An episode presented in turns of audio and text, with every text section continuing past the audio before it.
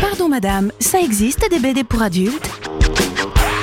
Oui, il lit de la BD, mais j'aimerais bien qu'il lise des vrais livres. Toutes les semaines, au moins une BD à lire, c'est Parlons BD sur Sun.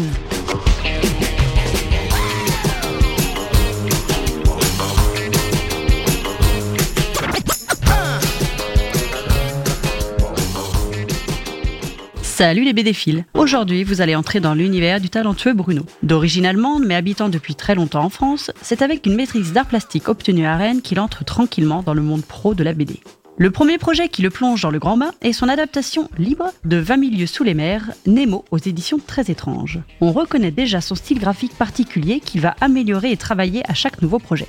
Pour ma part, c'est avec un petit album que j'ai découvert son travail, Les aventures de Michel Swing, sorti en 2006 et écrit à quatre mains avec Pascal Jousselin. D'abord publié sur le web, le concept de cette BD est le suivant. Chaque auteur réalise une planche et laisse l'autre la découvrir et écrire la suite. Forcément, ça part dans tous les sens, mais comme les deux auteurs sont doués, le lecteur n'est jamais perdu. Ça donne une histoire un peu débile comme je les aime, sur fond de championnat de course automobile et bourré d'humour.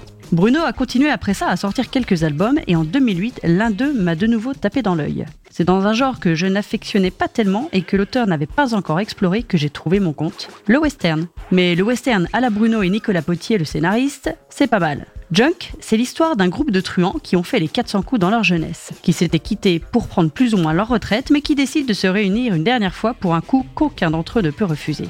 Forcément, rien va se passer comme prévu et les coups vont être légion. Le dessin de plus en plus précis et clair de Bruno apporte un recul et une touche d'humour qu'il y avait déjà beaucoup dans l'histoire à cette BD en deux tomes. Avec Atargul, un one-shot sorti chez Dargo et réalisé avec Fabien Nury, Bruno explore la BD plus historique et surtout dénuée de toute forme d'humour. À travers le destin d'un esclave capturé en 1830 et destiné à être vendu aux Antilles, les auteurs construisent un récit puissant autour de leur héros majestueux qui connaîtra un destin funèbre. Les couleurs de Laurence Croix en aplat mettent bien en valeur le trait fin de Bruno et tout ça donne une classe folle à l'album, qui a d'ailleurs été récompensé. À mon goût, l'auteur a atteint la maturité du style utilisé dans ce récit cette année, avec la sortie du magnifique Tse, toujours chez Dargo et avec Apollo au scénario. Tse raconte les derniers moments de règne d'un dictateur africain comme il y en a tant. Tse a été capturé, sa jeune femme et son fils, qu'il a eu avec sa précédente compagne, doivent prendre les rênes de ce qu'il reste du pays et des partisans dans un contexte hyper tendu proche de la guerre civile. Tse est un lion, un roi, un dieu. Il ne se laissera pas abattre, même blessé. Et il ne verra pas la tragédie qui se joue entre les deux personnes les plus proches de lui. Les auteurs se sont inspirés de l'histoire de Mobutu et du Zaïre pour dépeindre une dictature africaine qui rappelle malheureusement beaucoup d'autres pays de ce continent. Mais l'ambiance, elle, est unique. Le récit, construit à la façon d'une pièce de théâtre, d'une tragédie plus précisément, monte en tension alors que les protagonistes sont toujours d'un calme olympien. Le dessin de Bruno est de pure beauté. Il est d'une fausse simplicité et d'une grande classe. Son ancrage, plus poussé que dans Altargul, donne une profondeur au décor et aux personnages. Et tout ça fait finalement un one-shot d'un grand réalisme. Chapeau les gars.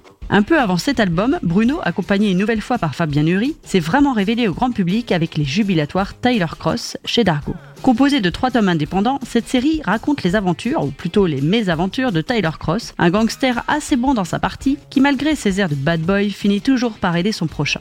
Bon, faut que ça serve ses intérêts hein, quand même, faut pas pousser. En tout cas, on a des polars noirs avec un ton ultra cynique et bourré d'humour noir qui sont un délice à lire. Et le graphisme est parfait pour illustrer tout ça. Et pour finir, je ne peux pas vous laisser sans vous reparler vite fait d'un album déjà chroniqué mais tellement bien. L'homme qui tua Chris Kyle. Eh oui, c'est Bruno aussi qui a dessiné cette BD. Et c'est aussi Fabien Nury au scénar. Un portrait des États-Unis dans toute leur splendeur et leur ambiguïté à travers un fait qui a marqué ce pays, l'assassinat de Chris Kyle, le soldat chéri de l'Amérique, considéré comme un des meilleurs snipers, mais qui a surtout tué un nombre hallucinant de gens, et pas que des soldats. Et pourtant, vu comme un héros national. L'Américain pro-arme à feu de base qui a su revenir des combats et aider ceux qui souffrent de syndrome post-traumatique. Les auteurs, en utilisant une narration uniquement basée sur les faits, mettent une certaine distance et restent le plus objectif possible. Mais justement, c'est ce parti pris qui dévoile tout le côté dérangeant du personnage, de son horrible veuve en mode Sarah Palin et de cette Amérique qui s'offusque d'un bout de sein, mais pas d'un mec qui tue des civils en son nom. Il me reste désormais à vous souhaiter de très belles découvertes et une belle soirée musicale sur Sun. Parlons BD tous les lundis à 17h15 sur Sun.